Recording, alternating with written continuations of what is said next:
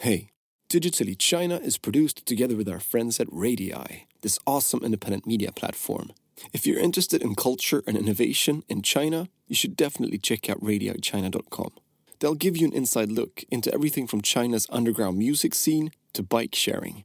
That's R A D I I China.com. So last week we were reading the news about Amazon exiting the Chinese market with their domestic e-commerce business, marking another foreign internet company leaving the market. We still have a fresh memory of the recent news about Apple struggling with growth in China, and also remember Uber, after burning through a billion US in losses per year, finally exiting China a few years ago.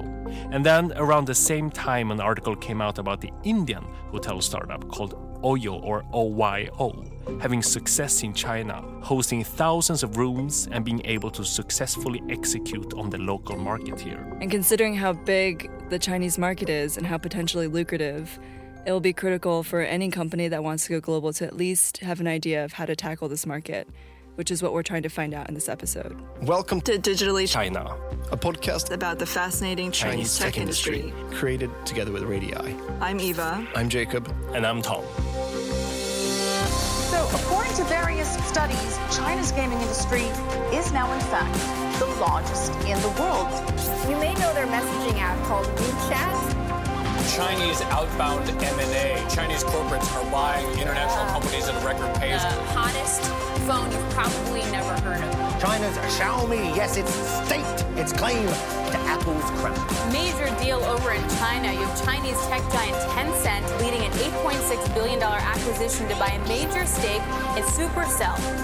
$14.3 billion in sales clocked by a Chinese e-commerce site in one wild day.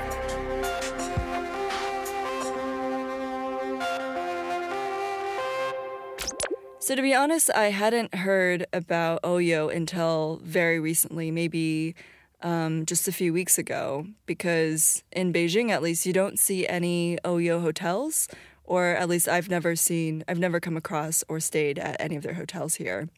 So, I actually found out about Oyo in a pretty random or serendipitous way, which is Twitter. One of my contacts had posted this article about Oyo, and I'd never heard of it. And what caught my eye was that it said that a foreign startup was doing really well in the hospitality sector in China, which is super localized and everything's slowing down now too, right? So the economy is slowing down, uh, the tech industry is also slowing down. So it seems like a really weird time to talk about scaling quickly in China. And then I think another piece of this episode that just came together magically is that I'd also recently met a reporter in Beijing, Hui Zhongwu, who wrote this great article, and I think one of the few articles out there really outlining Oyo's strategy and success in China. So I thought it'd be great um, if we could talk to her and also talk about um, Oyo's success here, and then also what it means for foreign startups in China. Yeah, and that's why it's so good. We actually interviewed Hui Zhong, the reporter based in Beijing that wrote this article about Oyo. My name is Hui. I am a journalist. I live in Beijing and I used to live in New Delhi and I am from the United States. Oyo or OIO is a um, startup in the hospitality industry. I think they're about five years old. Essentially, a hotel aggregator of sorts. They are a startup that's trying to build a complete brand, I think, across towns and cities all across the country, whether that's India or that's China. And they're trying to make it a cohesive brand. At the same time, though, it is a budget hotel chain, and it's very clearly targeting like uh, small hotels that I think have been ignored by traditional chains. So, just to give everyone some context about Oyo's success or how quickly they're growing in China, I'll just you know throw out some numbers from Hui Zhong's article, which is that Oyo says it has 340,000 rooms in China, and that's after you know just entering the Chinese market at the end of 2017. Hmm. For comparison, Airbnb, as of March 2018, they claim they have over 150,000. So that's less than half of what Oyo claims it has in China now. And Oyo is the market leader in India, and in India they only have about 170,000 rooms. Yeah, so that it's clear that they've done really well in China, you know, better than their home market. and they're doing better than Airbnb, who's been in China for a longer period of time and actually has a stronger brand, I would argue, globally, right? And this is the fascinating part considering as well that you know most of their rooms are in tier three four five six cities. Segments of china where it's really hard to operate if you're a foreign company with a foreign culture and you don't really know how to do business on these sometimes very rural parts of china. Yeah and actually from what huizhong said it sounds like their motto is pretty simple. So they basically help hotel owners shape up their hotel a little bit, um, kind of standardize experience and fit it under the Oyo brand. So I guess I'm wondering, like, you know, in your conversation with her, what did she find out from the CFO about how Oyo has been able to do well? Because as you know, China has lots of hospitality companies and platforms here, like Ctrip and Meituan Dianping. Yeah, based on our conversation, it seems like Oyo found the perfect way to enter market because their concept is kind of light and heavy at the same time. They are not a chain hotel, which means that they don't require any local small hotel owner to, you know, totally renovate, spend a bunch of money, pay a licensing fee, you know, change their name and brand and everything. They actually just require the local hotel to adhere to some tiny standards and you know upload themselves onto the Oyo platform and they actually don't even charge a technology fee or stuff like that. So it's very low entrance barrier. And the main reason why it apparently works very well in China is because especially out in the tier three, four, five, six cities, you have a lot of local business people people, you know, that have opened small boutique hotels just as another way to park money and make money. You know, they also own a restaurant and a store and whatnot. So they are actually not professional hospitality people. And Oyo can actually then leverage their expertise in the area, educate them, and actually, you know, help them to run the hotels much more efficient. Yeah, and also I think what was I found surprising is that I believe 80% of Oyo's properties in China are in tier three or smaller cities, so not places like Shanghai, Beijing, Guangzhou, Shenzhen. There's this idea that China's lower tier cities are still like a huge untapped market, right? Like people talk about Pinduoduo, which is this uh, e-commerce site that's you know grew so quickly. People were talking about it like uh, an Alibaba competitor. And like, let's say in live streaming, people talk about kuaishou of people in the boonies or in very small cities kind of live streaming their life and that taking off. Yeah, and uh, maybe this is just very subjective data, but I feel also that domestic tourism in China have started to change. That a lot of more people are trying to, you know, get out there in, on the countryside in the smaller cities to explore whatever that is, because people obviously grew tired of going to Shanghai or Beijing all the time. You know, you know, you only need to see the Forbidden City once, and then you're basically done.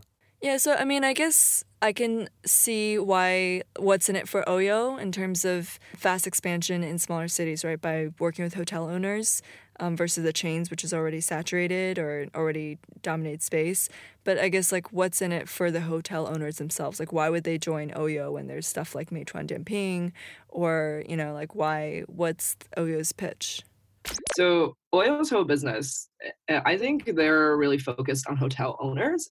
They are aggregating individual hotels under the OYO brand. And they're trying to standardize that experience to a certain extent, but not to the level of like a chain hotel.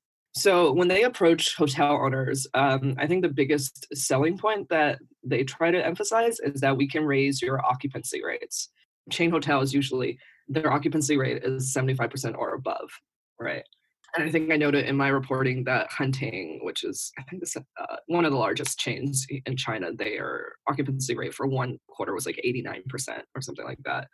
Yeah, so you're just like, what? These hotels are always full. Um, that's crazy to think about. So there's a reason why individual hotel owners would join a big established brand like that, right? And Oyo, they were finding that the, the individual hotel owners who weren't part of any brand, their hotel occupancy rate was something like 30%.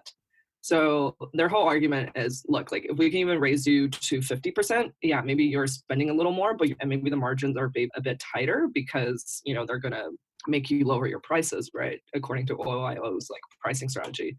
But we're bringing you X amount more business. Um, I think what was fascinating was though they they were always like, oh, China's doing so well, and they were always there was always this comparison in their minds to China, right? And how how can India become like China?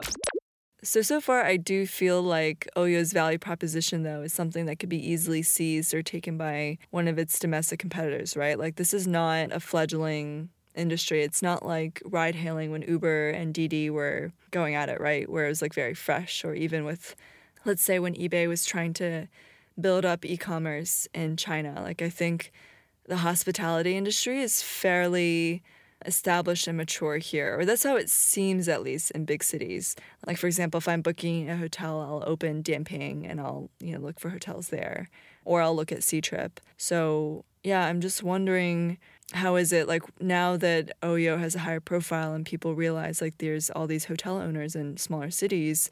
I wonder what's stopping these other big tech firms from just snatching up other partners. Yeah, I think that's an impressive part, right? Because in the travel market in China, we're having Ctrip, Meituan Dianping, but also all the other travel services backed by Alibaba and whatnot, and they're actually dominating the market. In theory, this should be a very hard market to enter, especially from a foreign company. And uh, Huizhong also mentioned that Ctrip actually have their kind of copycat of Oyo's model, but are far smaller. So with all the information we've got so far, it just seems that Oyo are really good at executing in China and being able to beat their local competitors in terms of time to market and run much faster than them, which is again very weird because that's usually what we say that the Chinese local companies are really good at compared to foreign companies. And the other part of this answer is I think OYO is like a really Chinese company. Just from my interview with uh, Wilson, the CFO, he was he was saying like basically everyone in the company speaks Chinese. Nobody really uses English, right? They have around 6,000 staffers, employees, and those are all Chinese people that they hired. It's not like they hired a bunch of Indian people from Oyo's like quarters in India and brought them here.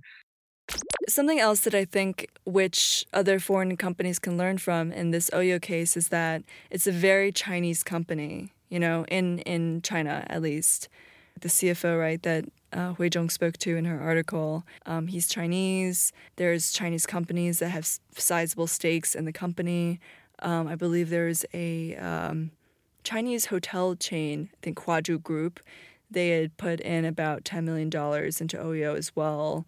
So it's, you know, like in that sense, I wonder if it's not really helpful to think of it as an Indian company in China just because it's so localized it's kind of in stark contrast with other foreign companies that enter China and they tend to keep like foreigners or you know they'll send people or parachute people from headquarters into china right to get things started. Or management is not as localized. Um, although i think uber right uber china from what i heard was pretty local as well in terms of its staffing and management and decision making yeah, I mean, in theory, it sounds easy, right? Uh, you enter a new country, you hire locals because they understand the country, the culture, the language, whatever, much better than you do. And I cannot imagine that a bunch of the senior executives at either Amazon or Uber or Groupon didn't understand that of course they've understood it and of course they've done according to that playbook but still why did they fail? And companies like oyo are able to succeed. I think that's the critical question here. I mean i would love to know you know how the founder of oyo um, ritesh agarwal like how he found people at the executive level that he could trust in china because i think I think hiring and finding good Chinese partners I mean, it comes up all the time. Like when I cover tech full time, it's something that entrepreneurs would bring up a lot, or founders who are looking for a co founder that could help them locally or, you know, help them succeed in China. So, uh, yeah, I don't think it's that easy to just kind of hand off um, your company when you're trying to expand in a in a very promising but challenging market like China and just be like, okay, I'm gonna just find someone to be the CFO or like the the head person in China and find like a local um in a market that I'm not familiar with.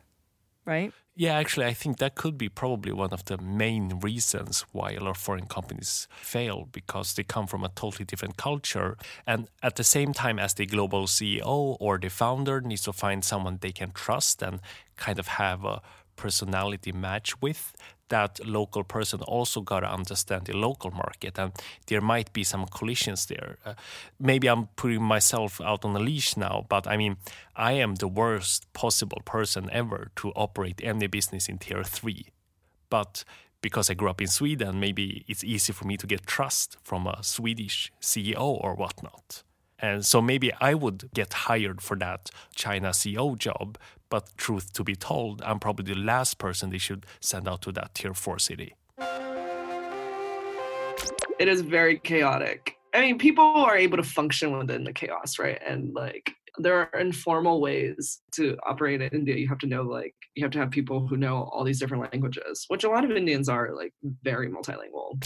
I think another interesting part about Oyo is its roots in India, right? And I, for me, that's interesting because um, if you look at most of the tech companies that try to enter China, at least the big ones like Amazon or eBay or Uber, whatever, their home market is the US. And the US is a market where Chinese startups have a pretty small presence, relatively speaking, whereas India is the exact opposite. There's a lot of Chinese tech companies that do really well and are market leaders. Just in thinking of it that way, it makes it all the more surprising to see an Indian startup um, thriving or at least for now growing quickly in China.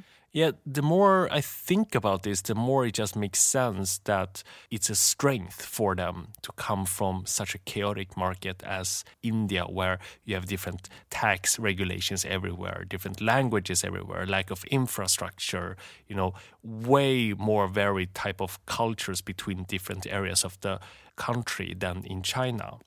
And actually, one of the main challenges that hit Western brands when they enter China is that they have this kind of very coherent pricing strategy, coherent brand strategy, and they're used to working in way more controlled environments than China. So they kind of mess it up a little bit here when they enter this market. They don't localize the product enough, and they kind of have these global brand guidelines that, that they need to kind of adhere to. While if you come from the Indian perspective, it just feels like that everything is so much better. You know, you can charge more for your product. So you, you don't need to think about, oh, do I need to drop my price to fit the local Chinese tier three target group? Everything is easier compared to India, right? With maybe slightly more coherent tax legislation. Everyone you talk to basically talks the same language. You know, that makes you feel it's so much easier. So it just feels like when you come from a much tougher environment, then entering China makes it feel like everything is so easy and you can catch the momentum much faster. And I also think that something that is different about Oyo, say, compared to Airbnb or Google or other foreign companies, tech companies or startups in China, is that they don't really advertise the fact that they're Indian, mm-hmm. right? Like, for example, if you're from Airbnb or Google, like part of your brand power is maybe that you're a global brand or that you're from, coming from the US, right? Mm-hmm. But Oyo is so localized. Like, I did talk about the management earlier, but I think just to emphasize, like, structurally, the Oyo in its entity in China is separate from its Indian entity, I believe. It's owned by like a parent company called Oyo Global but it uh, also owned by, I think, a bunch of private Chinese investors as well. And one line that I really remember from uh, Hui Zhong's piece is that uh, she had interviewed the CFO and he said, like, I believe we are a Chinese company. You know, in some ways, maybe they're the top level management, right? And Oyo Global is the same. But I guess what I was trying to say is that it doesn't feel weighed down by its brand in India it's not even relevant in China, right? It's just it kind of is built up from scratch. Yeah, I think the big learning from this is that when you enter such a complex market as China, especially if you're going after super high growth in tier three or lower, where the real opportunities of China are right now, then you need to come in here with a blank slate. You can't be weighed down by your global expectations of your brand or your product or whatnot, because this is such a big market and you need to be able to localize without needing to, you know, check with the global team all the time and or even think about that and actually just create something that works here both in terms of work processes but also your product yeah i think like the basic structure or the bare bones of oyo in the sense that it works with budget hotel owners and it's a hotel aggregator. It's that's obviously the same in India, but other than that, they've kind of given themselves free reign to totally adapt to the local market. And I do feel that some foreign companies, when they come into China, there is this pressure and expectation, maybe from themselves, and also because they're bigger or more well known, um, that there has to be some consistency in the branding and um, how the company feels or the company culture, right, in their home market, and then that has to match also in the Chinese market. Whereas I guess Oyo isn't doesn't really have that pressure or burden, um, which means it's just like I said earlier, adapted perhaps um, more naturally to the Chinese uh, hospitality market. Yeah, and for me, that's the interesting learning and angle in this because right now there are a lot of brands abroad that are thinking about how to monetize on the huge Chinese market. You know, we've all seen the millions of articles from McKinsey or whatnot about the growing middle class and all that stuff. And the question is actually, how do you do it? It's, it's not that there's potential, everyone's realized that, but how do you actually monetize on that potential? And what we see right now is that because the Chinese market is so strong and so big, it grows a culture of its own. And anytime you come in here with uh, two coherent global whatever products or price, then it's actually going to be your main weakness and not your main strength. It actually reminds me a bit about, you know, like in China, there's a lot of these startups, Chinese startups that start as being like the mm-hmm. XX, but for China, you know, like the Facebook, but for China type of thing, right? I remember this is a few years ago, but Tujia, which is also like a um, hospitality startup, um, a platform where you can rent out different places or stay at different places when you travel. So very similar to Oyo, it's in the same industry, right? I remember a few years ago when I was at Tech in Asia, one of my colleagues um, wrote about Tujia, right? And Tujia was, um, for a moment in time, it was described as the Airbnb of China. And then they, where they were also, you know, um, helping people rent out rooms, like, you know, if you had an extra room in your apartment or whatever. And then they realized that mm. something unique about China is that there are a lot of people who own houses that don't live there, you know? And then they started, there's people that just have empty property and they need to monetize it. So then they'll also register their property on Tujia, um, or maybe agents, right, who are in charge of empty properties, but they want to fill it up. Um, and that being part of their platform. If you think about it that way, you know, they started off as maybe the Airbnb of China, and then they adapted to their own market by finding unique things about China that, you know, maybe if they had stuck to like the Airbnb model, they wouldn't have been able to take advantage of it. And I guess if you think of Oyo as acting like a Chinese startup or a local company here, that's another reason why they've done so well is that, you know, it's very similar to how a Chinese startup that maybe starts by, well, let's say mimicking a foreign startup or a foreign predecessor and then molding it to the Chinese market.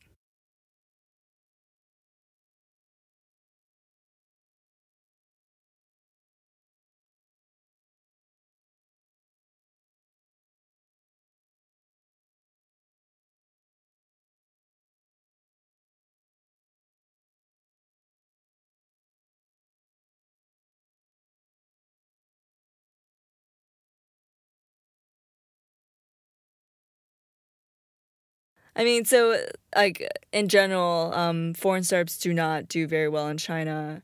Um, there are very few examples of ones that have succeeded, like Qunar, which one of the co-founders is um, American, right? Fritz Demopoulos. But um, yeah, I guess I wonder, like, what do you think? Do you think that this is just kind of a short period of success, right? Like Uber China was kind of battling head to head with Didi for a while, and I'd heard from people working there at Uber China that you know they entrusted a lot of decisions to local staff. They had very creative marketing that was very localized, targeting like white collar young people in China, et cetera, et cetera. But in the end, they also, um, I mean, actually, Uber China is cited as a more positive example of a foreign startup in China because they were able to sell their business, right? Um, versus just totally collapsing. So, I mean, do you think that Oyo will um, continue to do well, continue to scale, sell out to its many competitors? um, be crushed by Meituan Dianping? You know, like what are your thoughts? I think they've solved the hardest part, which is getting so many thousands of hotels on board, trusting them with their business, changing their brand, you know, redecorating based on Oyo's guidelines. So that's the hard part. The easy part is actually, you know, generating enough traffic, but that's also a challenge in China because very few players control the internet traffic in China, you know, Alibaba or Ctrip or whatnot. And because Oyo is blocked from many of the largest travel marketplaces in China. They generate their traffic by, by themselves. And that is just a unit economics play. Like, can they find cheap enough marketing to, to drive enough traffic to these hotels they've signed up before the hotels leave them for someone else, such as Ctrip? But with a billion dollars from SoftBank, at the end of the day, it's just giving out free money or doing marketing as all the other Chinese startups do it. And hopefully that will lead them to some type of growth and profitability. No matter what, I think this is a very interesting topic because we don't talk about India very often in this podcast because we're focused on China. But and and this is the first time I've actually studied any Indian startup closer and it very much impresses me to see a company from India being able to even outcompete some local Chinese competitors. Yeah, like I mentioned before, Chinese tech startups have done really well in other emerging markets, like with the Chinese smartphone smartphone brands in India and also with TikTok, right? So it's cool to see the reverse happening. And with that, as always, thanks for listening Please feel free to reach out to us if you have any feedback on this episode or any ideas for upcoming. My Twitter handle is at TOMXIO. And my Twitter handle is at EVAWXIAO.